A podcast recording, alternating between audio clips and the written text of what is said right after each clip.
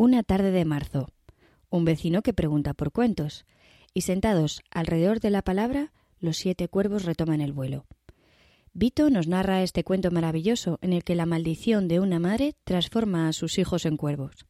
Comenzamos.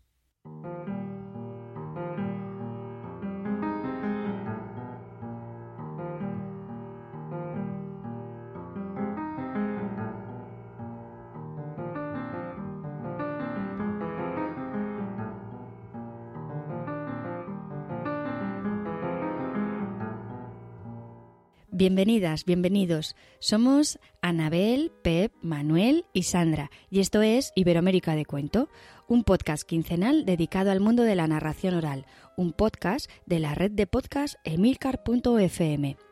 Hoy, en nuestro capítulo número 61, vamos a hablar del cuento Los hermanos cuervos. Pero antes hay que saludar. ¿Qué tal amiga? ¿Qué tal amigos? ¿Cómo estáis? Pues muy bien, feliz como siempre de estar sumándome al, programa, aunque con un poco de ruido de fondo, así que pido disculpas por la calidad del sonido del el podcast de hoy, por lo menos de mi lado. Pero bueno, saludos desde Buenos Aires. Hola, ¿qué tal? Pues yo muy contento, aquí Pep desde Guadalajara, capital mundial del cuento contado. Ya sabéis, viajantín como siempre, pero siempre dispuesto y contentísimo con esto de los podcasts. Hola, pues aquí Manuel desde Alcalá de Henares, eh, Patrimonio de la Humanidad, cuna de Cervantes. Hacía tiempo que no lo decía, ¿eh? Y nada, pues encantado de que nos volvamos otra vez a, a ver. Yo no tengo banda sonora como tienes tú, eh, prima Anabel, que se escucha de fondo ahí una música. En cualquier momento tu vecina puede aparecer por ahí bailando, ¿no? Yo creo que va a venir y cantar algo sobre cuervos, seguramente. Bueno, a ver, no tenemos música de fondo porque aquí es tardísimo. En España, en la península, es tardísimo. De hecho, estamos hablando casi en susurritos. bueno, pues seguimos en susurros, pero vamos allá. El cuento que vamos a oír hoy, tal y como ya hemos dicho, es el cuento de los hermanos cuervos, pero la versión que traemos hoy al podcast es una versión muy especial, sobre todo para Pep, porque fue él quien la grabó hace unos días. Aigal, además de tenerlo enamorado como magnífico lugar para vivir, aunque hoy está en Guadalajara, este hombre andarín que se recorre toda España. Bueno, pues a pesar de que está en Guadalajara, lo grabó en Aigal y creo que Aigal le está regalando grandes alegrías relacionadas con el mundo de los cuentos. Cuéntanos, Pep, ¿cómo llegaste hasta este cuento y quién es la persona que te lo ha contado?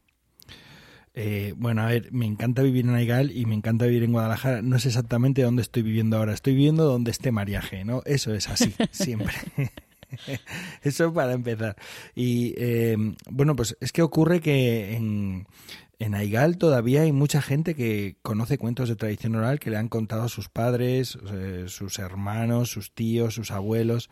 Y Claro, yo de alguna forma ya estoy bastante significado en el pueblo y la gente sabe que me dedico a contar y que me interesan mucho los cuentos tradicionales. Entonces esto fue Vito, el, mismo Vito que me dijo, ah, pues yo me sé un cuento que me, que me contaba mi padre y tal, no sé qué. Y entonces yo le propuse, digo, mira, si te parece, hagamos una cosa, un día quedas con tus nietos o con tus hijas, con, lo que, con, con quien quieras, quedas me invitas a tomar un café a tu casa. Esto lo hablamos en mi casa, que estaba tomando café. O sea, no es que yo sabía que me iba a hacer la devolución, ¿vale? Eh, me invitas a tomar un café a tu casa y por cada cuento que tú me cuentes y yo te grabe, yo te, te voy a contar otro. Entonces ahí estarás, ahí pasamos el rato, los que tú recuerdes y los que yo y los que yo te pueda contar también.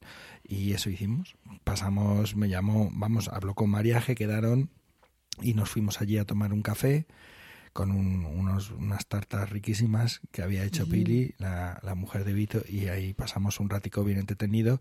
Él contaba uno, yo contaba otro, él contaba uno, y así contamos hasta seis cuentos y echamos un ratín bien majo.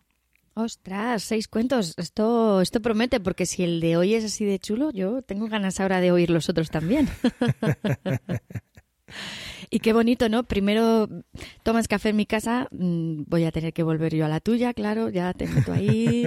Supongo que tú también sacaste buenos dulces en ese café, ¿no? Primero, para tenerlo allí bien embelesado. Bueno, no, yo, no, Vito es una persona particular. Yo no quiero hablar mucho de esto porque luego lo mismo los podcasts lo escuchan, pero es una persona que le gusta mucho el folclore, la tradición, está en el jigueral, canta, baila, jotas, es, es alma pater de, un grupo de tradición folclórica importante, conoce a Guti, son, son buenos amigos, o sea, no es un señor que pasaba por la calle, es un señor enamorado del folclore, de la tradición oral, de los cantes, de cantar, de bailar, de contar, y es el que se sienta siempre el primero en la fila para escuchar cuentos cuando hay cuentos en verano en Aigal o en cualquier oportunidad que hay. O sea, maravilloso, es un regalo. Este, este público, esta gente es un regalo para nosotros, ya lo sabéis. Qué suerte. Bueno, yo no sé a vosotras y a vosotros, pero después de oír todo esto, a mí me han entrado muchísimas ganas de oír a Vito contando este cuento. Así que vamos allá, vamos a dejar que Vito tome la palabra. El de los siete cuervos, este de igual, vamos, igual que el otro también. Siempre ha sido mi padre el que nos ha contado los cuentos. Jamás, yo jamás he escuchado a mi madre contarle un cuento. ¿Pero cómo se llama tu padre? Santo, se llama Santo. Se llama, todavía. Eso, su compadre de su padre. Madre mía. Y contaba que dice que una familia también humilde, bueno, pues tuvo un, un hijo y ellos querían una hija. Y venga a repetir, y venga a repetir, y nada más nacían que varones. Y así hasta siete. Nacieron siete varones. Bueno, pues dicen, vamos a vamos a ver si, venga, vamos a intentarlo una última vez, a ver si puede ser que, que, queremos una niña, que salga una niña. Bueno, pues al final nació una niña, pero nació tan pequeñita, tan pequeñita y tan débil que pensaban que, que se iba a morir y que no, que no saldría adelante.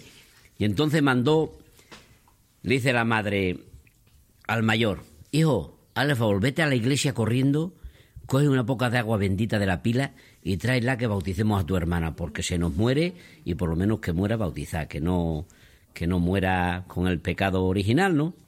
Bueno, pues mandaron al mayor y tanto tardar, tanto tardar. ¿Y este muchacho dónde se habrá ido? Al siguiente. Hijo, vete, busca a tu hermano y traerle el agua bendita que bauticemos a la niña, a tu hermana, que, que se nos muere y va, y va a morir con, con el pecado y no, venga, que, que, vaya al cielo. Bueno, pues así hasta los siete. Y los siete pues se entretenían con otros críos en la calle a jugar. Se habían olvidado del recado y se habían olvidado de todo. Y la madre se enfadó tanto, tanto, tanto, que echó una, les echó una maldición. Desde ojalá por no haber traído el agua para bautizar a vuestra hermana, os convirtáis en cuervos y salgáis volando. Pues fue a acabar de decir eso y, pasó por encima del tejado de la casa siete cuervos, negros, unos más grandes, otros más pequeños, con un negro que, deslumbraba el color que tenían. Bueno, pues así pasaron los años, la niña se desenreó, se hizo mayor, los padres, el padre murió, la madre antes de morir porque a la niña le habían dicho en el pueblo que había tenido unos hermanos, pero que por una maldición había pasado una cosa muy rara, que habían desaparecido. Y bueno, al final la madre antes de morir le contó a, la hija que lo que había hecho, ¿no? Que los había mandado porque estaba ella ya muy, muy mala, que se iba a morir y que para bautizarla y no habían llegado, se habían entretenido a jugar y que les había hecho una maldición. Y a raíz de esa maldición se habían convertido en cuervo y que estarían para ir por los mundos y que, vamos, que eso se lo quería confesar antes de, morirse. La madre murió y la hija se acordó de, de los siete hermanos y dice, pues voy a buscarlos, voy a salir a buscarlos. Y andar y andar y andar y andar y andar. Y por fin ya, después de tanto andar y tantos sitios correr y moverse, llegó a una casa, llamó a la puerta, era ya de noche, que a ver si le podían dar alojamiento por esa noche y salía una anciana a recibirla. Y yo de buena gana te, te quedabas aquí, pero es que mira, eh, tengo un, es un problema, no, no puedes porque es que yo estoy sirvo a siete cuervos y como te encuentren aquí te devoran y me matan también a mí. No, no se preocupe, venga, yo me escondo yo. Bueno, pues al final convenció a la, a la anciana, entró en casa y le dio de cenar, cenó, y cuando barruntó que llegaban los cuervos, escóndete, escóndete donde sea. Bueno, pues la muchacha se escondió detrás de un armario y entraron los cuervos, cada uno a su sitio. Todos tenían puesto cubierto los vasos con, con la bebida y la comida. Y en cuanto se sentaron, dice el cuervo, el cuervo más grande, "Mm, a carne humana me huele. Y le decía a la anciana, ¿qué tabaco soy yo, la de todos los días? Que no, que esto aquí no hay nadie, nada más estamos que vosotros y yo. Que no, que no, a carne humana me huele. Que no, que no hay nadie, que nadie, ven a cenar, cenar que, que ir cenando. Bueno, pues se pusieron a cenar y cuando el cuervo grande metió el pico en el vaso para beber, sacó un anillo. Ese anillo lo había puesto ahí la, la muchacha, era el anillo de la madre. Y entonces el cuervo sacó el anillo, lo vio y dice, este es el anillo de madre. Si estuviera aquí nuestra hermana y nos diera un beso en el pico a cada uno, nos desencantaría. Salió la hermana detrás del armario, lo fue besando en el pico uno a uno, a uno y se desencantaron. Cogieron todas las pertenencias que tenían y volvieron a casa y volvieron por siempre felices y comieron perdices y a Marco le dieron con los huesos para las narices. La verdad es que es una maravilla oírlo contar. Con su voz transmite tranquilidad. Se nota que está a gusto contando. De fondo se oye el ruido de la vida, que es súper bonito oír el ruido de, de, la casa. Como siempre se han escuchado los cuentos y como a ellos han sabido encontrar esos momentos para seguir desplegando sus encantos ante las familias. Yo me quedaba enamorada eh, de, del final, cuando además él, en esa formulilla de cierre, incluye, supongo, a alguno de los niños de la familia y sobre todo qué bonito poder escuchar ese aplauso que cosecha al, al acabar el cuento. Transmite mucha felicidad, qué suerte Pep encontrar gente todavía que cuente así de bien y que te abra la puerta para, para poder compartir cuentos así tan, tan bien contados. Yo qué sé, bueno, pues sí, la verdad me siento muy afortunado y espero seguir grabando, no solamente en, en Aigal, sino pues por toda la, comarca o, o, donde pueda, donde, donde encuentre gente que quiera contar. Y la fórmula esta de ir eh, tomándonos un cafecito y contar tú cuento yo, cuento, tampoco está nada mal, es muy entretenida también para mí, o sea, es muy divertida. Así que nada, si alguien nos escucha y tiene ganas, solamente hay que ponerse en contacto y allá que vamos. Que si es la zona norte, lo mismo va Sandra, que si es la zona también. sur o la zona oeste, lo mismo voy yo. Que si es un poco más allá, al otro lado del charco, lo mismo va Anabel, ¿sabes? O sea que estamos todos entusiasmados. Y Manuel en el corazón de la península, o sea, solo hay que contactar con nosotros y allá que vamos. Bueno, los antropólogos puros no sé qué nos dirán eso de tu cuenta si yo cuento, porque decían que no había allí, que, que puedes contaminar. Pero y lo bonito, que si lo suelta, que se queda la gente y las ganas que tienen de más cuentos. Yo ahí tengo que intervenir y decir como semi-antropóloga pura, porque en un punto la arqueología es... y la antropología aquí... No, no hagas chistes de la pureza, Eres por muy favor. impura, Anabel. es que no puedes Ya, dejarla ya. votando tan cerca. Es verdad, es verdad, te la dejé picando ahí servida. Pero no, lo que iba a decir es que más allá de las metodologías, una de las cosas fundamentales también es el poder intercambiar.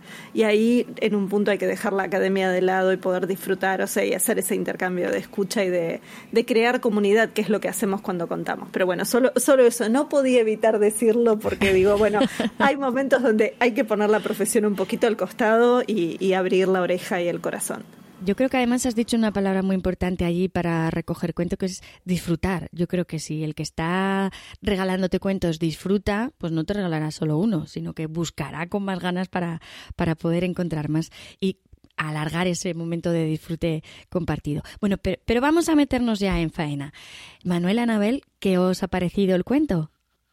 Bueno, a mí el cuento me ha encantado y sobre todo me ha, gustado mucho cómo, cómo lo cuenta Vito, ¿no? Bueno, para empezar porque, claro, yo soy extremeño y, y que pues ese deje, ese, esos, esos eh, diminutivos que utiliza, esa manera de contar y demás, pues me, ha, me tenía totalmente eh, seducido, ¿no? Y luego por otro lado, porque es que, como diría Ignacio Sanz, es que Vito es un contador con mucho músculo y un, y un, escuchante también con mucho, con mucho músculo y eso se le nota en las pausas, en, en la intención, el ritmo que lleva a la hora de, de, contar, en ese final del que hablabas tú antes, Sandra, o sea, es que se le nota que tiene mucho músculo.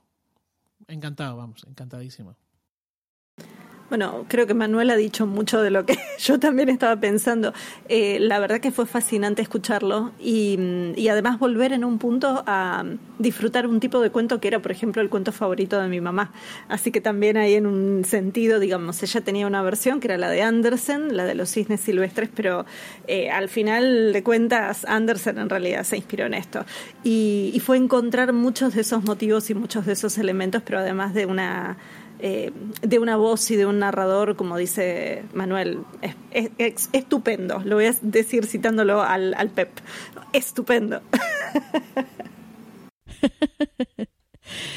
Bueno, pues vamos a meternos ahora ya así dentro, dentro del cuento. Vamos a analizar un poquito más eh, la historia que nos ha contado Vito y vamos a ver que, consta de distintas partes. Si queréis, eh, empezamos con la primera parte que yo he identificado, que sería un poco pues la presentación de la familia y esa maldición con la que se desencadena toda la historia que va a ocurrir después. Oh, yo quería comentar una cosa justo antes antes de, de empezar, porque en el que tiene que ver con este, este tipo, con el 451 de, del catálogo tipológico.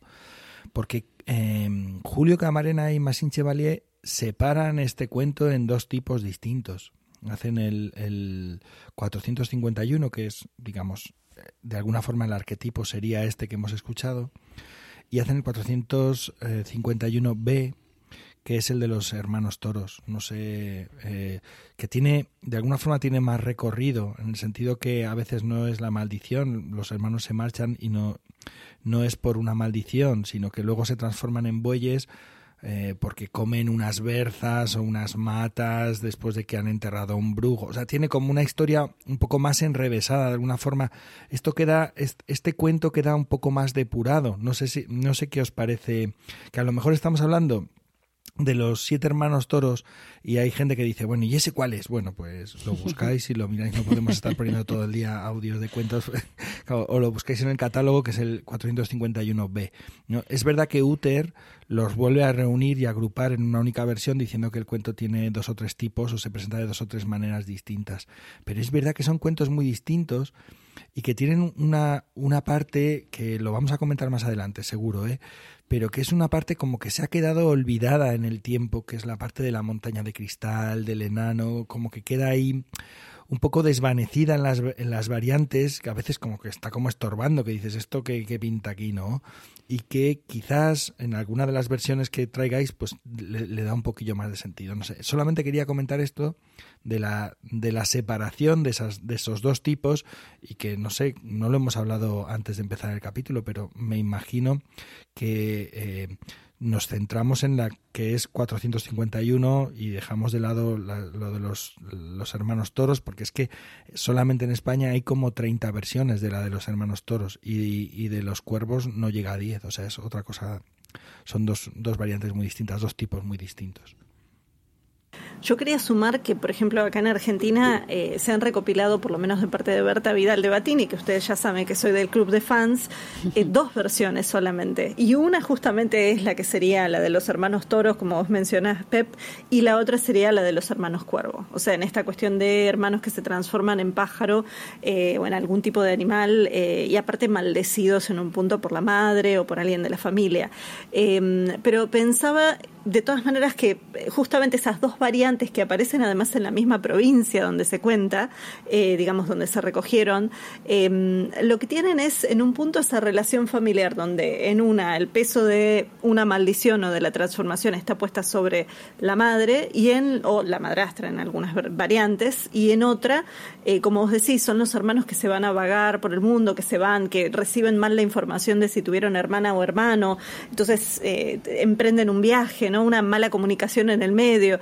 Eh, es interesante también pensar en eso, ¿no? Porque ahí estamos pensando en em, una, o sea, el, peso sobre las palabras de esa madre o por el otro lado esto, ¿no? Un, error en la comunicación, al menos en estas dos versiones de aquí de Argentina. Pero sé que se reflejan y no digo nada más.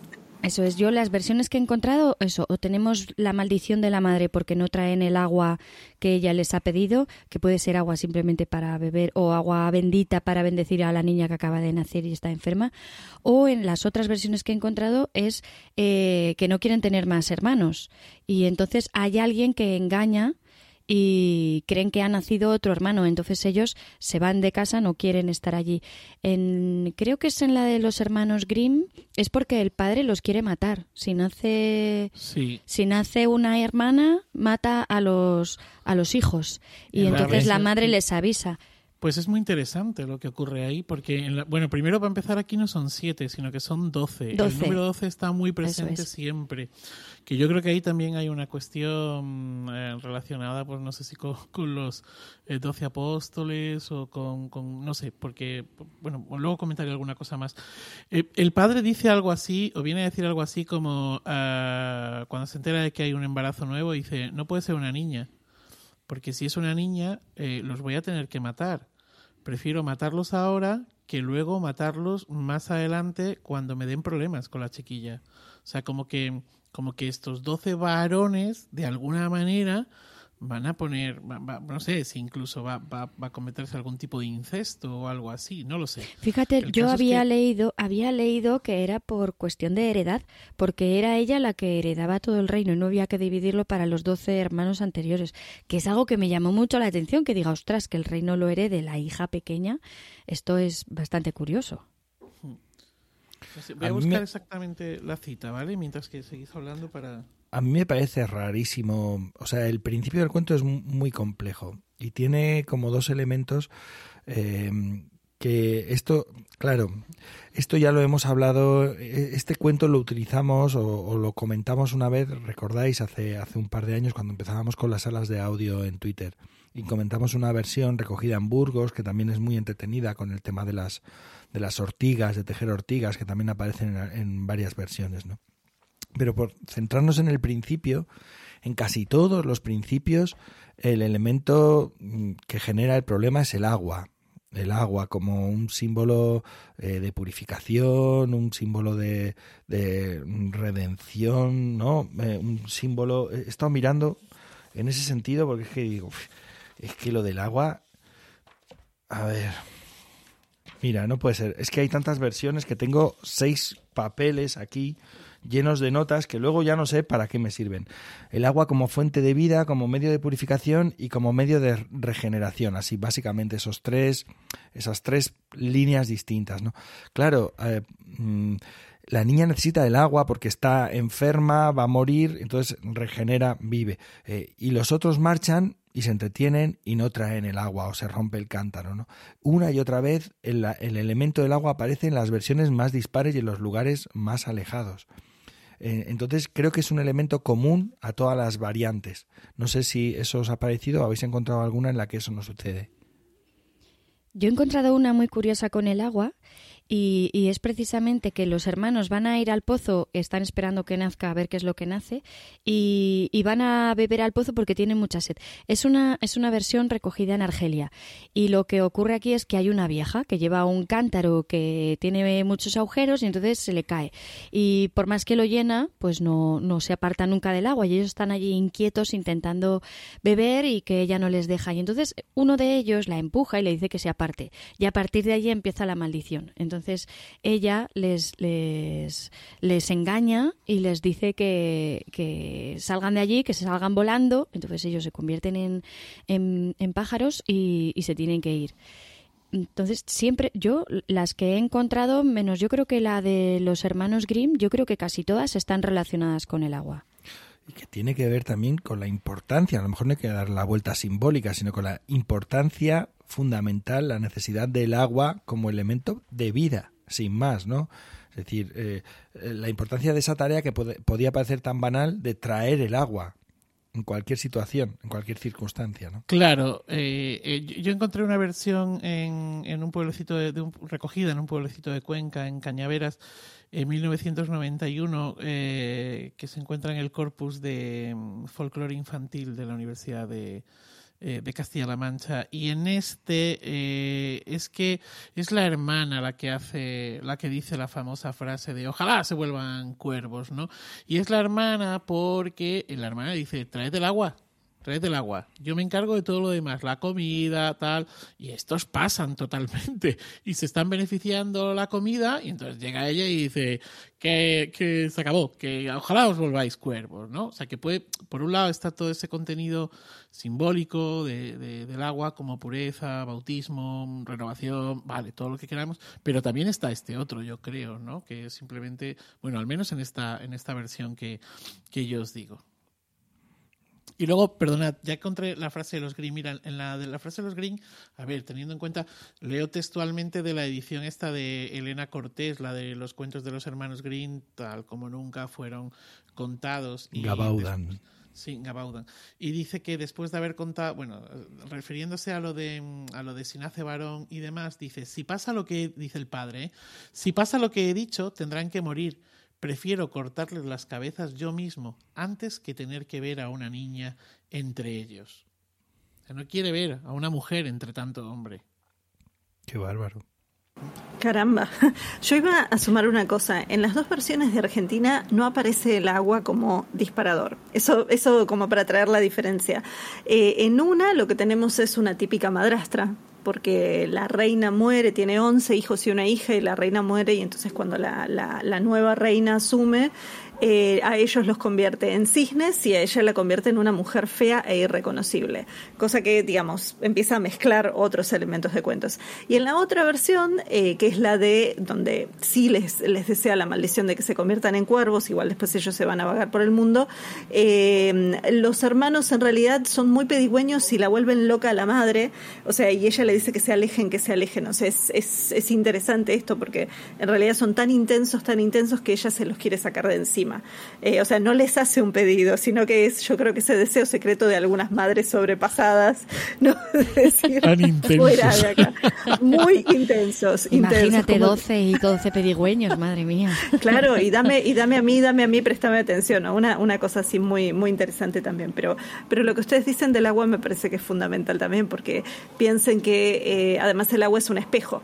Eh, y en un punto ese, ese espejo que justamente marca esa diferencia entre la vida y la muerte, como dicen, ¿no? Nutre, cura, salva o no, eh, o ahoga, como, podría ser, pero bueno, me estoy yendo de tema. Yo tengo ejemplos donde es el padre el que hace la maldición, donde es la madre, donde es una madrastra, eh, y que eh, incluso un ejemplo en el que los hermanos se marchan siendo hermanos y viven en la cueva siendo hermanos y luego se transforman, que tiene que ver más con lo de los, los hermanos toros, ¿no? Em, pero hay una versión que me encanta, siguiendo con el principio, ¿eh? con esta primera parte que tú, que tú has propuesto, Sandra, y es en el momento en el que se van los cuervos, en, en, la versión, es una versión recogida en Córdoba, es que me encanta, me encanta esa colección de cuentos cordobeses. Eh, en el momento en el que se van, se van los cuervos son cinco hermanos y la, y la pequeña, ¿no? Pues es la madrastra la que echa la maldición, es una madrastra. Que es bruja. Y entonces cuando los transforma en cuervos, los cuervos no se marchan y dejan a la pequeña allí, sino que los eh, cuatro cuervos cogen a la hermana por las cuatro extremidades y se la llevan volando. Y el quinto cuervo, dice, vuela encima dándole sombra para que el sol no la queme. Ah. parece? Y así se la llevan hasta la cueva y ellos continúan allí eh, en esta cueva eh, donde ella tiene que, que quitarle la maldición, pues tejiendo las ortigas y ya continúa la historia. Pues Pep, esa es muy similar a la versión de Andersen. Andersen son 12, 12 hermanos eh, cisnes y, entonces ellos lo que hacen es, cuando la hermana ya los ha encontrado mayor, lo que hacen es tejer una red porque ellos tienen que llegar a un país que está al otro lado del mar. Y tejen una, una red y la llevan dentro de la red a la hermana, que además hay una, hay una historia porque no pueden cruzar el mar completo, sino que tienen que hacer como una parada a mitad porque ellos son animales durante el día, humanos durante la noche. Entonces tienen que llegar a un peñón que hay en mitad del mar justo a tiempo, porque si están volando y se convierten en, personas, mueren. Entonces hay allí como una tensión de que tienen que llegar. Y uno de ellos, el más pequeño, que es el que había reconocido a la hermana, es el que vuela un poco más alto para que a ella no la queme el sol. Qué curiosa, curiosa esta relación con los versiones de todas las tradiciones. Eh. Claro. Ahora que citar lo del más pequeño, no sé si os pasa, pero en muchas de las versiones siempre se habla del Benjamín, siempre es el más pequeño el protagonista, ¿no? Sí, sobre todo al final, pero me imagino que cuando lleguemos a la parte final, yo no sé si tenéis alguna cosita más que comentar del principio, porque en, en, en el caso hay una, hay una versión hay, que es la de Negra Negriña, que está contada en Extremadura, ¿eh? que es la criada la que la que confunde a los hermanos y los hermanos se tienen que marchar y entonces eh, luego es que esto es paradójico porque la criada que es negra por eso se llama así el cuento negra negriña eh, la criada es mala todo el rato, es mala, engaña a los hermanos, tal. Y bueno, en el momento que la, la, hija se va a buscar a los hermanos, dice la madre, sí, pero que te acompañe la criada, que es mala. Y entonces, para protegerla, yo, yo no sé si esto lo comentaste tú, Sandra, eh, o ha sido en otro cuento, que para proteger este. a la niña, ah, ¿era en este cuento? Pues cuéntalo tú, porque seguramente lo habrás revisado. ¿Estás hablando de lo del grano? No, lleva una muñeca, le da una muñeca, ah, pues la madre le da una muñeca y dice que mete dentro de la muñeca su propia voz. Y entonces cuando la, la criada eh, ya la pierde de vista la casa de la madre, ya le dice a la niña, bájate del burro que voy a subir yo. Y entonces la muñeca dice, no, no, no, no no te bajes, que os estoy viendo. Tú tienes que ir ahí y a la negra negriña, que como, como dice, negra negriña, no maltrates a la niña. Y entonces la negra, uy, sí, sí, yo voy andando. Y así sigue, ¿no? Y llega hasta la fuente y hace lo mismo. No, deja, cógeme agua y tal. No maltrates a la niña.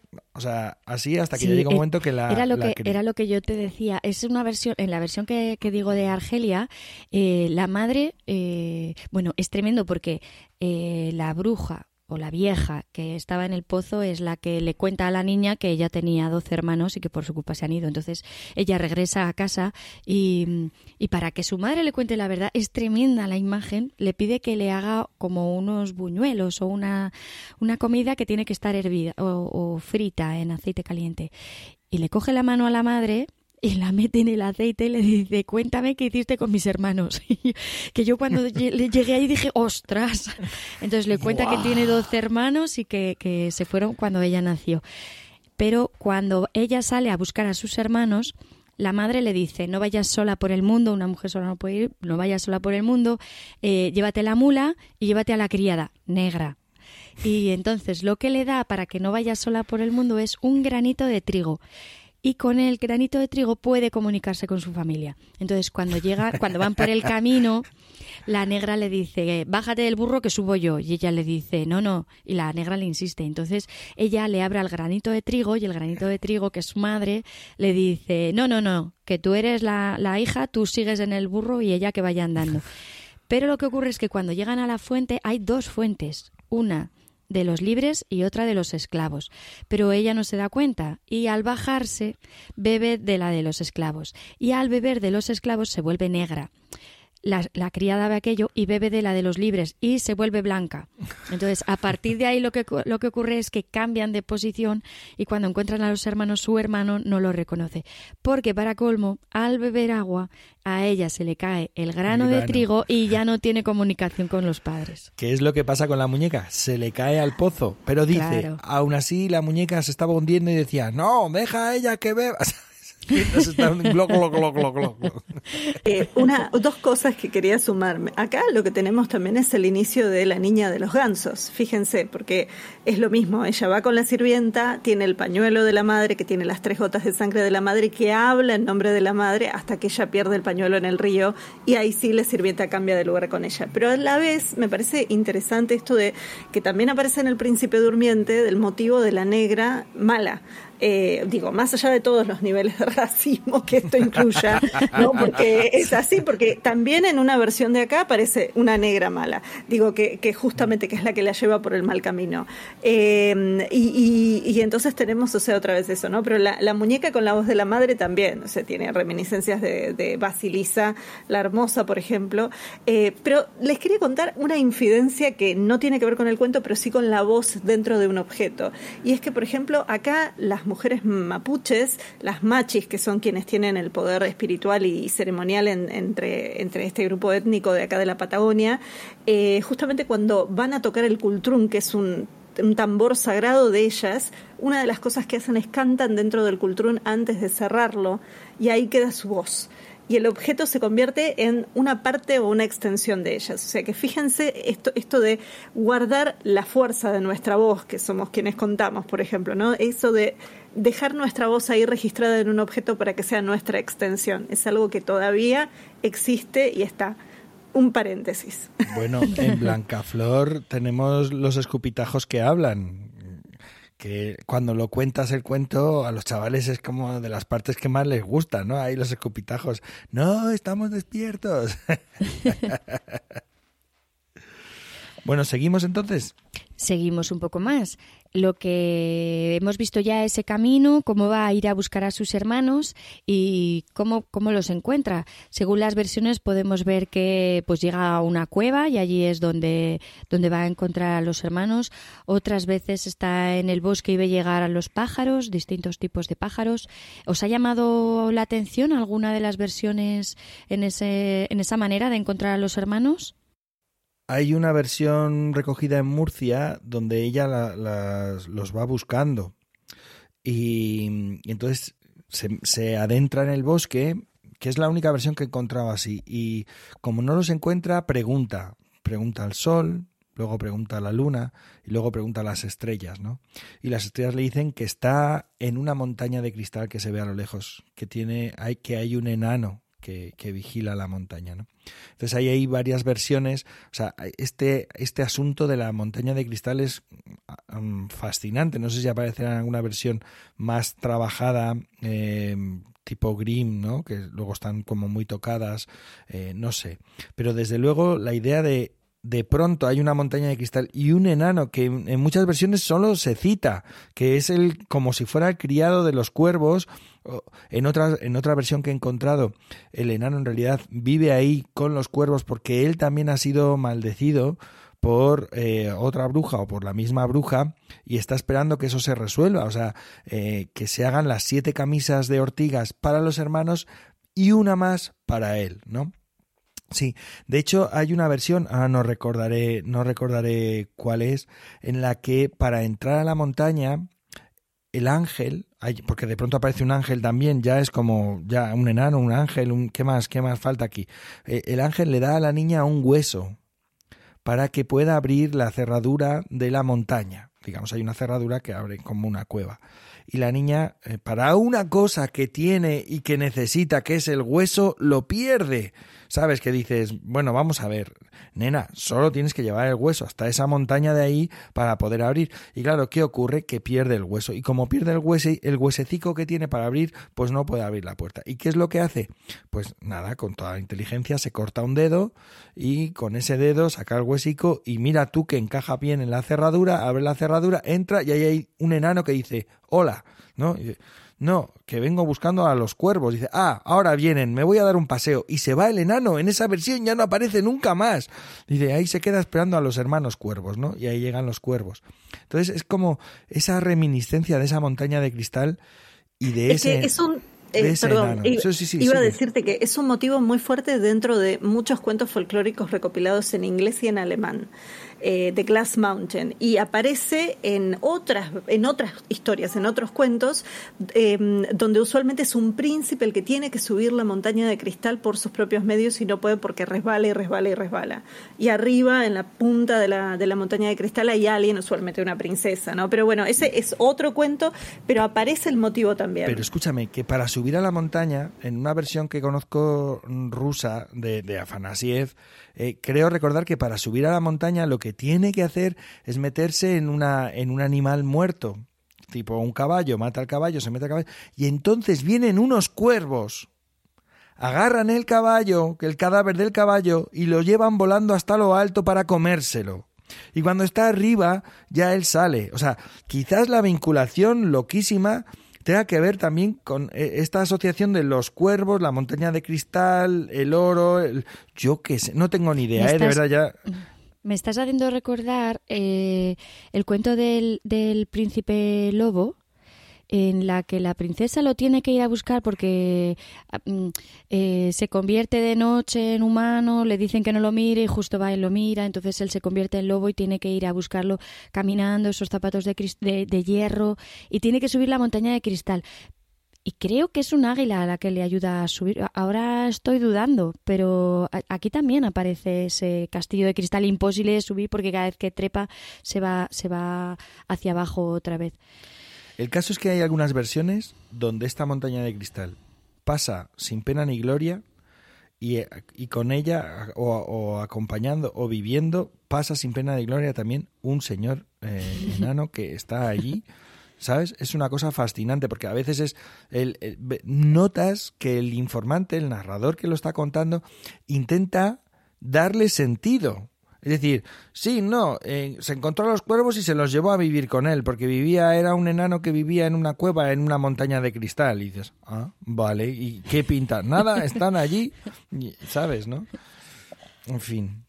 O sea, una especie de enano casual. Hola, vi, luz, entré al cuento, pasé, saludé y me fui. No, eh, soy Rupelczynski de vacaciones en este otro cuento. Totalmente, o Blancanieves me busca, más allá de que ya hemos hecho crítica de eso. Una traslación. pensaba también una cosa y es que los cuervos, tanto, o sea, hay, hay, una, hay una cuestión y es que en inglés Cuervo y urraca, raven, eh, raven, crow, urraca son como tres especies distintas y nosotros en general en castellano, excepto la urraca, a los cuervos en todas sus variantes las metemos en la misma bolsa. Pero son animales hiperinteligentes y siempre atraídos por el brillo. O sea que también pensando en esto de la montaña, de que puede llegar a aparecer oro, incluso en las versiones de los hermanos Toro, que aunque no son cuervos, digo, aparece también a veces un tesoro, eh, es interesante pensar en estos animales inteligentes atraídos por esos objetos eh, y, que están, ¿no? Y que siguen poblando eh, e, estos cuentos y estas variantes de cuentos.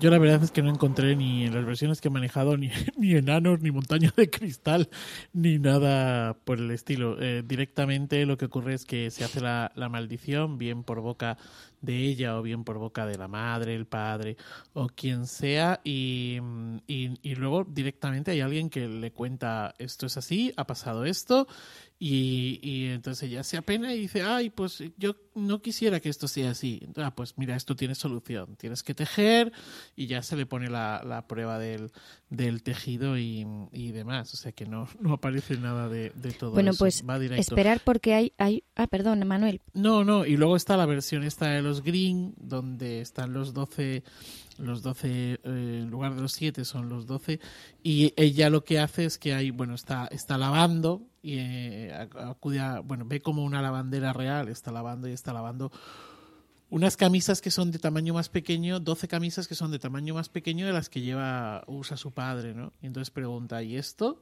Y le dicen, no, es de tu padre. No, no pueden ser de mi padre porque son más pequeñas. Y le explican, bueno, es que tenías 12 hermanos y pasó esto y estos 12 hermanos se marcharon y viven en una gruta dentro de un bosque. Y entonces ya ella va a buscarlos. Y bueno, si, queréis de eso pues hablamos en otro momento.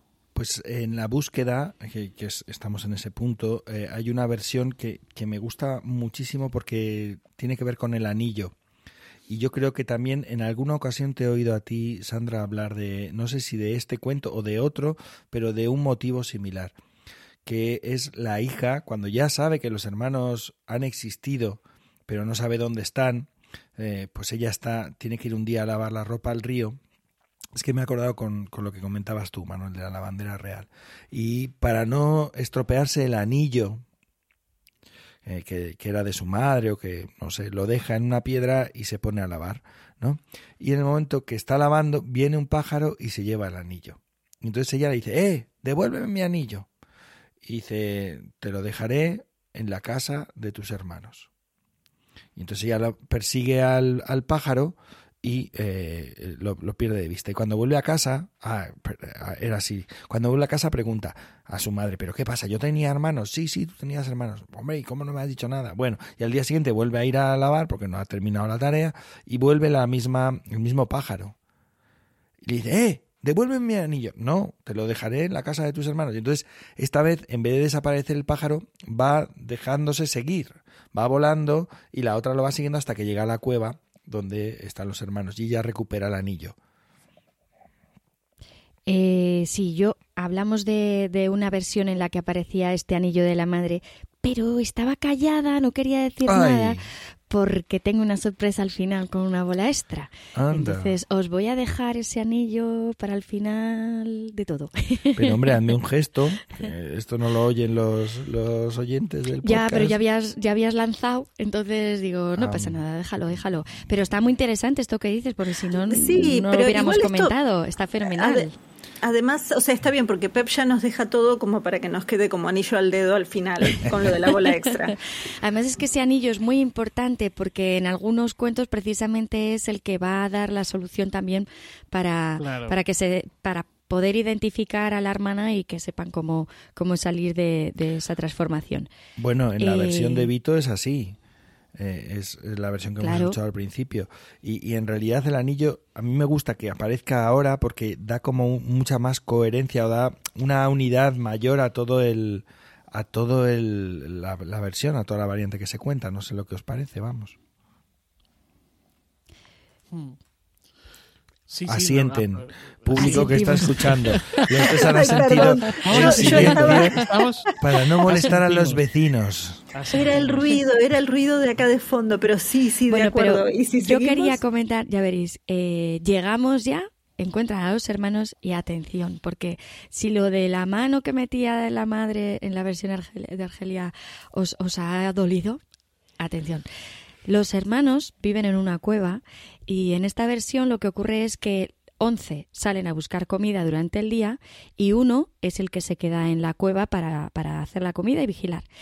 Y el cometido que tienen, además de buscar comida, es que si alguna chica entra en el pueblo, alguna joven, en el pueblo, en el bosque, entra en el bosque y se acerca a la cueva donde están ellos, la matarán, porque es por culpa de una mujer que ellos se han tenido que ir de la casa de su madre.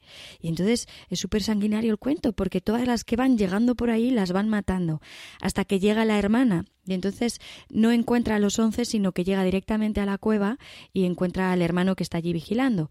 Y le suplica y le suplica, por favor, no me mates. El otro la quiere matar, la quiere degollar. No me mates, que yo cuidaré de vosotros, que así no tendréis que quedaros uno aquí a limpiar y hacer la comida. Y dice, bueno, pues igual no es mal negocio. Y no la mata. Y ahí ya es cuando eh, da, da el cambio el, el cuento y dejan de matar jóvenes. Que digo, jolín, también este cuento, eh, toda la simbología que tiene allí. Yo me voy de casa de mi madre, pues voy a matar a todas las mujeres que aparezcan en mi vida. Sacro de por- piedra. sí, sí, no, no. Por eso lo del principio que comentábamos con la versión esta de los de los Green, ¿no? Ahí hay como una cosa extraña y entonces, claro, lo- ellos se sienten totalmente eh, pues pues traicionados, ¿no? Y, y la traición viene de la figura de una mujer. Y entonces, bueno, está plenamente justificado. No digo que yo lo justifique, ¿eh? digo que está plenamente justificado el, el sanguinarismo, si es que se puede decir esta palabra, que van a tener con, con todas ellas, ¿no? Hasta que, bueno, pues se apiada de, de la que luego descubrirá que es, que es su hermana, ¿no? El, el- de nuevo, el Benjamín. Pero hay versiones que acaban ya aquí, como la de Vito. Acaban justo aquí. No hay que tejer ortigas, ni camisas, ni capas, ni pasar siete años en silencio, sino que eh, acaban aquí y acaban con el anillo. Insisto, es el, el anillo como símbolo que marca un lazo, ¿no? Que, que ata, que, que, digamos, reconoce ese vínculo, ese Mm. vínculo familiar. O sea, que renueva o consolida. eh, o sea, el anillo tiene mucha simbología también, desde el anillo papal, que tú ibas a hablar de los doce hermanos como los doce apóstoles y el anillo papal, eh, pero tienes también eh, el anillo como una como un contrato matrimonial o como una, un símbolo matrimonial. eh. Entonces, este anillo marca y pauta o, o, ejemplifica, ¿no? Hace realidad ese, encuentro de nuevo esa, ese amor, de alguna forma vinculación entre los hermanos. No sé cómo explicarlo a estas horas de mi vida. Bueno, incluso, a ver, más allá del amor y la vinculación, que es verdad que aparecen, es la herencia, digo, es la marca de la herencia, porque justamente un anillo quien tenía un anillo lo, lo, pasaba en la familia. Eso se iba heredando y se iba pasando. Alguno de los hijos o alguna de las hijas lo iba a tener. Entonces también ahí estamos hablando de estos lazos sanguíneos en un punto. Eh, pero también pensaba que el, el, el, anillo, no el anillo, perdón, el, lo de los 12 que ustedes decían, también tenemos 12 meses, porque incluso en un calendario no, no solar eh, los 12 meses están muy presentes. O sea, el 12 precristiano también existe y es un número muy poderoso, ¿no? Entonces también hay que ver cuando hacemos rastreos de este cuento qué versiones antiguas hay o cuáles son los, los antepasados de, esto. Pero, pero sí, es verdad, el anillo reviste mucho, mucha importancia en, en renovar esa, esa relación filial. Eh, porque aparte también es eso, o sea, es mato a quien no es de mi familia, en la versión esta que vos traías, Sandra, eh, ¿no? Entonces son esas mujeres que son externas a la familia, por ejemplo. Entonces, quien eh, es de la familia, bueno, incluso aunque ellos no lo saben, la terminan aceptando. Eh, después, bueno, si van a la cárcel, son asesinos seriales, ese es otro tema, abajo el patriarcado, digo, todo eso estamos de acuerdo. Pero, digo, pero a, a, ver, para ustedes es tarde, para mí no tanto, pero igual, me, me sumo al, al, horario y a, al, al delirio. Pero sí, de todos sí. modos, ese, ese anillo es muy importante en muchas de las versiones porque es precisamente el que permite identificar a, a esa hermana y, y, el que va a dar la solución, como dice Pep, o bien acabando allí el cuento o va a ayudar a dar ese paso para buscar la solución de cómo desencantar a esos hermanos y que vuelvan a ser humanos. Eh, ¿Nos metemos ya en ese, en ese lío? En la parte última, sí la, la de los, los, las capas, los tejidos, las ortigas. Sí, un, un las momento, ortigas. un momento, porque en el caso de la versión de Green, esta que estamos manejando, lo que ocurre es que ella entra al servicio, ¿vale? Quiere decir, se pone en la gruta a limpiar, bla, bla, bla, tipo Blancanieves, y llega un momento en el que corta 12 lirios blancos. Y ahí es donde se produce la transformación, ¿no? Aparece una anciana que le dice, pero desdichada, ¿qué has hecho, no? Y, pero fíjate lo que la que has liado, o sea, entonces se han, se han, eh, está el contraste blanco-negro, de los cuervos negros, y luego los lirios, por lo que he estado viendo, son símbolos de, de pureza, eh, de inocencia, que también un poco estaban marcando la, que, o sea, ella es inocente de todo, de todo lo que está ocurriendo, ¿no? O sea, a ella le han cargado ahí una serie de culpas y quizás este sea el único momento en el que comete un error, pero lo comete sin, sin saber muy bien tampoco qué es lo que, lo que está haciendo, ¿no? Por otro lado, también eh, lo, regalar lirios es también un, símbolo de amor, eh, el, el, lirio blanco es pureza e inocencia, por lo que he estado leyendo. Y luego regalar lirios, eh, los, los, griegos también regalaban lirios a las mujeres eh, para que la vida les fuese fructífera, les fuese... Entonces, no sé si hay, hay toda esa simbología también o no. El caso es que se convierten no por un, no por, como decíamos al principio, por, por una maldición, maldición uh -huh. sino por, por el hecho, por lo que ha hecho ella, ¿no? Que es cortar estos lirios. Y ahora ya, si queréis, pasamos a, a al tejer. Bueno, pensando en el tejer, yo una, una sola cosa que quería decir era que en algunas variantes no tienen que tejer camisas, tienen que tejer solo mangas, que también es interesante porque justamente la manga, en el caso del cuento de Andersen, pero también hay algunos que dejan como ese elemento de que no termina de tejer no termina. las camisas a mm. tiempo y que hay uno que queda con la manga sin terminar, entonces queda con el ala.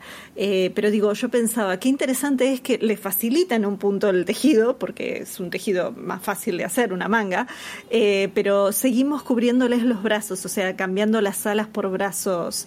Eh, ahí, Manuel, estás por decir algo, pero venís así con un gesto a full.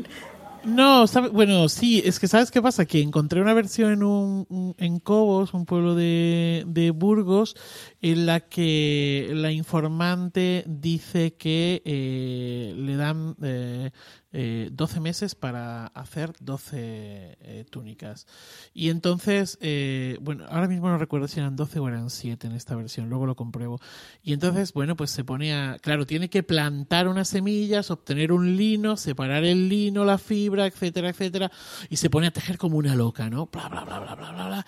Y consigue tejer, o sea, está tejiendo hasta el último minuto. Y en el último minuto terminado de tejer, aparecen los doce cuervos y les va poniendo una túnica a cada uno de ellos. Y hay uno que se queda con una túnica eh, sin manga. O sea, tiene una manga nada más. Y entonces dice algo así como, pobrecito, mira tú, que se tuvo que quedar así, escondiendo el ala toda la vida. A mí lo que me lo que me vuelve loca es lo de las ortigas, lo de las ortigas y eh, en la versión de Anderson además que es como muy cristiana, tiene allí como mucha pena y, y, el sufrimiento para poder llegar a la salvación de tus hermanos. Sí, sí, fustígate, Anabel. Y, y, y además dice, no sé si es un hada, además el que le dice la solución, que digo yo, ¿qué hada es esta que le dice que tiene que tejer? Y te dolerán las manos y te saldrán ampollas y tendrás que hacer el lino pisándolo con tus pies descalzos y dices, madre mía, pobre mujer, está lo que tiene que hacer para sus doce hermanos, qué, crueldad. Y ya no solo eso, sino que es que encima con los que tienes aquí no tendrás bastante, tendrás que ir a buscar esas ortigas al cementerio. Y dices, ay por Dios, qué película de miedo. Tremendo, tremendo todo el sufrimiento que tiene que pasar esta mujer para poder salvar a sus hermanos. Eh, yo iba a decirles que solamente una cosa respecto al tema del tejido, pero es una mirada más tecnológica. Y es que fíjense que en la mayoría de las versiones es ortiga o es lino y son plantas que no son fáciles de tejer son plantas que hay que quebrar para poder lograr hacer fibra. Acá nosotros tenemos nuestra versión en Argentina, que es el caraguatá, y es una planta que uno necesita no solo pisarla, patearla, romperla, después de eso tenés que mil veces frotarla contra la pierna, digo, y, y no, no hay forma de, eh, es un tejido muy duro. O sea que estamos hablando también de prácticas donde están, o sea, no, no le toca hacer camisas de algodón, aunque no. haya una variante que, que, era como un poco más liviana, pero en general son tejidos eh, de estos que requieren mucho trabajo, mucho trabajo y que en general uno no lo aprecia. Para quien no conoce esta versión, porque claro, Vito paraba justo con el anillo. Eh, en realidad lo que tiene que hacer para salvar a los hermanos no es darles un besito en el pico después de que saben que es la hermana, sino que eh, se entera, en, en, un caso porque se lo dice el enano y en el resto de los casos porque se lo dice un ángel, un hada, una voz, he leído por ahí, una voz le dijo. O eh, una vieja. Sí, o una vieja que tiene que tejer eh, siete capas, una para cada hermano, o ocho, porque hay que incluir al enano en ese caso, o, o doce capas si son doce hermanos. Tiene que tejer eh, capas, normalmente, como ha dicho Anabel, de, de, lino o de ortigas. Las versiones que yo conozco y que me, más me fascinan son las de las ortigas, porque normalmente tienen que ir a coger las ortigas a medianoche al cementerio. Entonces teje, y mientras teje esas capas no puede hablar. Y en ese proceso de andar tejiendo día tras día, pues se encuentra con un príncipe o un rey que se enamora de ella y se la lleva a su palacio y ella allí sigue tejiendo, eh, tenaz y sin hablar, ortigas. Y claro, pues es un poco raro lo que, oye, que tu novia se va todas las noches al cementerio a coger ortigas.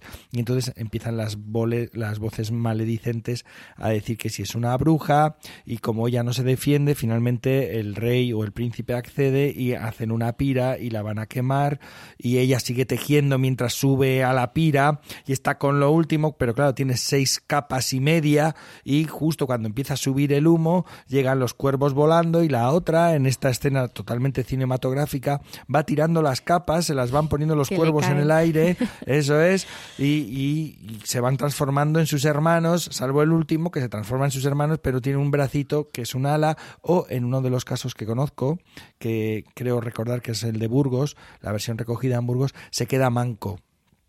¿eh? sin ah. ala ni brazo ni nada y eso ellos son los que entonces ya ella ya puede hablar los hermanos ya pueden hablar todos lo explican el príncipe o el rey tan contento porque eh, está su, su, novia pues bien o su esposa bien sin, sin haberse eh, churruscado y las voces maledicentes son castigadas ocupan su lugar en la pira o no no más o menos bueno. esa, esa es la versión así más o menos grosso modo que a veces es una negra. Otra vez aparece la voz mala. Es terrible, es terrible. Y, luego esos finales que hay, que coinciden bastantes de las versiones en las que meten a esa eh, madrastra o esas voces maledicentes, dice, en un barril o en un tonel lleno de aceite hirviendo con, con culebras serpientes. el con serpiente, ¿no? Que yo siempre pienso, pero las meten... fritas. las serpientes cuando las meten, vamos a ver. O sea, Están ya fritas ahí. Eh, la versión esta que os decía de que se queda con el ala que la tiene que esconder no era de Cobos, es, precisamente la que hablaba anteriormente, es la de la provincia esta de Cuenca y son siete, no doce como decía. Hay varios casos, por lo menos yo he encontrado dos, donde los hermanos cuervos ayudan a la princesa a salvarse. No porque se transforman, sino por ejemplo en la versión de Córdoba, Again, Again, la versión de Córdoba, oh, la maravilla que se llevaron a la muchacha volando por los aires, ¿os acordáis? En la versión de Córdoba, los hermanos a picotazos rescatan a la muchacha y se la llevan, Again, volando a su cueva, ¿vale? Y entonces, claro, la, la muchacha dice, no he terminado de tejerla, me falta un poquito de la última capa, pero va a volver a venir el rey, va a llevarme otra vez, me van a quemar. Y entonces sabe que en el momento que ponga las capas, cuando salga el sol, pues los cuervos se transformarán. Y decide ponerle las capas aunque falta la última capa. Y lo hace en la cueva, no en la pira, sino que esperan a que salga el sol y ahí le va poniendo las capas a los hermanicos, a todos, y al último, pues bueno, queda el pobre un poco, un poco plumífero, digamos. Esa versión es muy chula. Esto de que esconda el ala me encantó. No, yo pensaba también una cosa, y es que la ortiga, eh, volviendo un segundo nada más, es una planta que no se puede plantar, no se puede cultivar, sino que crece por sí misma y a la vez también es una plaga muchas veces. Entonces es interesante esto que ustedes hablan de lo de ir a buscarla o al cementerio o a la medianoche, porque en realidad tiene es, es todo lo antidomesticado la ortiga. Eh, pero a la vez, en tiempos medievales y en tiempos un poco más antiguos también, la gente la utilizaba como protección en sus techos. La ponían en los techos de las casas, eh, de estos techos de paja que se hacían tejidos. Eh, y, por ejemplo, dentro de la mitología noruega representan los truenos y los rayos de Thor. Aunque yo no encontré, sí encontré algunas versiones de esta historia nórdicas, pero donde no aparece la ortiga necesariamente. No sé si es porque la traducción no la toma o, o por qué, pero bueno, eso, eso solo así como paréntesis porque había buscado en algún momento algo más de la planta. Ya está. Oye, eh, una cosilla, solo quería comentar, ya termino, porque yo no tengo ya ningún aporte más, ¿no? Pero ¿os habéis fijado que cuando, en la versión en la que se salva por el anillo, antes de llegar a esto del tejer y tal, esta, sin esta última cuarta parte, Normalmente, en todas las versiones que yo he leído, es porque el anillo se le cae en la copa. No lo deja adrede para que sepan que está allí, sino que se le cae, ¿no? Es una, es, no sé si es una casualidad o qué, ¿no? Es una forma de decir que uno no, no eh, edifica, no elabora, no se hace familia, uno ya es familia. No tienes que hacer algo para que te reconozcan, porque te van a reconocer. No sé, a lo mejor ya me voy como por las ramas, a estas horas me lo perdonaréis, pero que creo que es un, tema, un asunto de... Me, ha interesado mucho, como veis, lo del anillo, ya lo veis, estoy ahí dándole vueltas y vueltas. Yo creo que voy a meter un cuentico de estos en repertorio. Eh, lo que ocurre es que ella bebe de las doce copas y prueba los doce platos.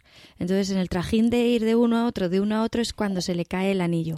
cuando llegan los hermanos es cuando se ponen a comer y el pequeño creo que es es el que encuentra el anillo en no recuerdo si es en el plato o en la copa, pero ella sí que va probando de todos. Y hay otras versiones de otros cuentos, por ejemplo en Piel de asno, en las versiones o la pastora de, la pastora de Ocas en no le pone en el ella pone el anillo pero es una acción o sea es algo que hace ella no es algo que sucede entonces son figuras distintas y son elementos distintos ¿No os parece? En piel de asno pero creo que amasando se le escapa el anillo. Ella no lo pone a propósito, ¿eh? en algunas variantes, en algunas variantes se le cae y en otras es a propósito, porque ella también tiene un uso de oro pequeño y lo pone, en la sopa. Para que el príncipe se, para que el príncipe sane cuando está malo y entonces ya va diciendo, ¿y quién ha hecho esto?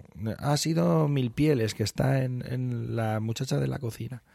y entonces así la descubren. Vamos, no la descubren, sino que ella se hace descubrir. Bueno, igual ahí tenemos algo interesante, ¿no? Sea que si es el anillo puesto a propósito o que se le cae, hay un lenguaje, porque yo nunca entendí, o sea, nunca entendí, nunca exploré eh, por qué era lo del uso, por qué era, o sea, por qué a propósito ella estaba dejando esos mensajes, qué quería decir con eso. Eh, no, no vamos a especular en este momento, a esta hora, pero podemos pensarlo a futuro. Bueno, pues yo creo que es hora de ir poniendo ya a este magnífico cuento su color incolorado.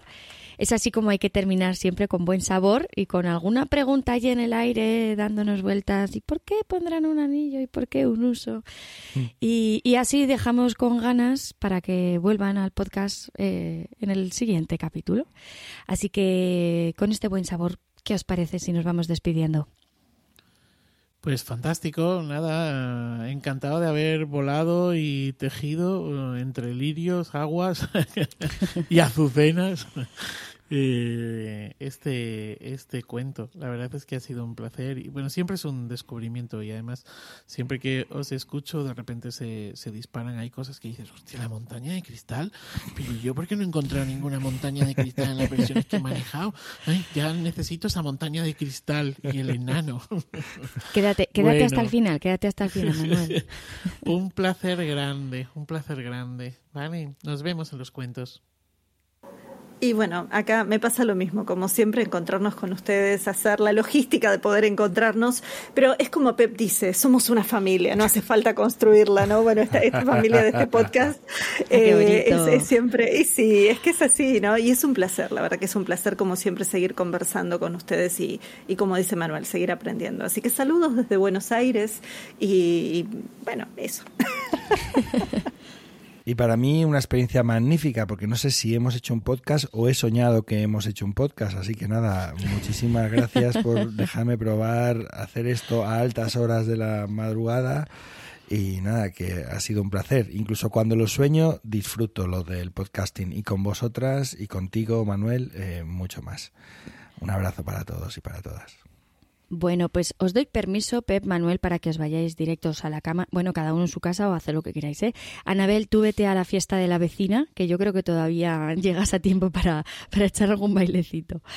Bueno, pues os recordamos que esto es Iberoamérica de Cuento, un podcast quincenal dedicado al mundo de la narración oral en Iberoamérica y realizado por Anabel Castaño desde Buenos Aires, allí muy rumbosa y musical, por Pep Bruno, hoy desde Guadalajara, eh, por Manuel Castaño desde Alcalá de Henares y por mí misma, Sandra Araguás desde Huesca, que he tenido el privilegio de poder coordinar este sexagésimo primer capítulo del podcast. También nos recordamos que Iberoamérica de Cuento forma parte de la red de podcast de emilcar.fm y que podéis consultar y comentar todos nuestros contenidos en las plataformas más importantes de podcasting y en emilcar.fm barra de cuento, donde tenéis acceso a nuestras cuentas de Twitter y también Facebook. Gracias a Jota siempre por su labor y su paciencia, gracias a Joan por esa música tan bonita que nos pone y gracias a vosotras y vosotros por escucharnos, acompañarnos y dar sentido siempre a esto que hacemos. Como sois tan buenos, como sois tan buenos, ya sabéis que nos gusta sorprenderos y regalaros a veces una bola extra. La verdad es que en este cuento, que, era una joyita tan perfecta eh, que nos había contado Vito, enseguida me trajo a la cabeza otra versión tenemos la suerte de poder encontrar todavía versiones muy vivas y muy bien narradas. Por eso hoy no nos hemos podido resistir a dejar aquí otra versión del mismo cuento recogida en Biota, en la comarca de las Cinco Villas, en Zaragoza, narrada por Mari Carmen Ezquerra y que pertenece al Archivo de Tradición Oral de la provincia de Zaragoza, que nos ha cedido muy amablemente el SIPCA, el Sistema Informático de Patrimonio Cultural Aragonés. Así que para cerrar hoy, y si lo escucháis de noche como nos ha tocado a nosotros hoy, que os sirva para que por la noche tengáis sueños volanderos, ya en cisnes, en cuervos o en lo que vosotros queráis. Nos vemos con los cuentos. Bueno, era una familia que tenían cinco hijos iban esperando al séptimo. Y entonces les habían dicho que tendrían una niña. Y la madre, muy apurada, mandó a su hijo mayor a que buscara un, un cántaro de agua a la fuente. Y el chico se entretuvo con otros jugando a los pitos. Así mandó al segundo Hizo lo mismo al, tercero, al cuarto, al quinto, y después cuando se acordaron que tenían que llegar a casa, todos querían llevar el cántaro y lo rompieron. Entonces no, no, no gozaban llegar a casa porque su madre le iba a dar muchos gritos. Y entonces la madre salió a la ventana. Estos hijos, estos hijos, ¿cómo no se volverán cuervos? Al poco rato ve pasar cinco cuervos negros. Con que ya la niña creció y era muy guapa y sus padres la querían mucho, pero una vez se pasó, se solía pasar a casa de una vecina cuando la madre se iba de compras. Y un día le dice la vecina, eres muy guapa, pero por tu culpa tú tenías cinco hermanos y los tienes que se han vuelto tordos, cuervos. Con que la niña por la noche cogió el pañuelo de costura, se puso unas ropitas y cogió también la alianza de su madre, que siempre se la quitaba para dormir, y se la puso en el dedo. Iba andando y se le apareció un ángel. Le dice, ¿dónde va esta niña tan buena? Dice, voy en busca de mis hermanos, que, por mi culpa se han vuelto cuervos. Dice le dice el ángel, pues mira, tienes que andar muchas leguas, pero cuando llegues a una montaña de cristal, ya verás ahí un- una cocina grande y te puedes meter con que va la niña y ve, pues claro, cinco platos, cinco copas, todo preparado. Y tenía sed y fue a beber de una copa y oyó las alas de los cuervos de sus hermanos, que volvían y se asustó. Y la alianza entonces se le cayó en una copa y se escondió debajo de la mesa. Y estaban al comer, todos se volvían personas normales. Y estaban bebiendo y uno de ellos sacó el anillo, la alianza de la madre, y dice, oye, si, ¿cómo estará mi hermana? Si la única que nos puede salvar. Si ella viniera y nos diera un beso a cada uno, nos salvaría. Entonces la niña salió corriendo, corriendo y les dio un beso a cada uno y ya nunca se volvieron cuervos. Llegaron a casa y era muy de noches y estaba la lamparilla que se veía de la calle sus padres rezando. Ay, eran pocos nuestros cinco hijos y ahora la hija que nos quedamos sin ella. Aunque llamaron a la puerta y cuando vieron a todos, se encontraron todos muy felices, vivieron muy felices con un palmo de narices. Y comieron perdices. Y a mí no me dieron porque no quisieron.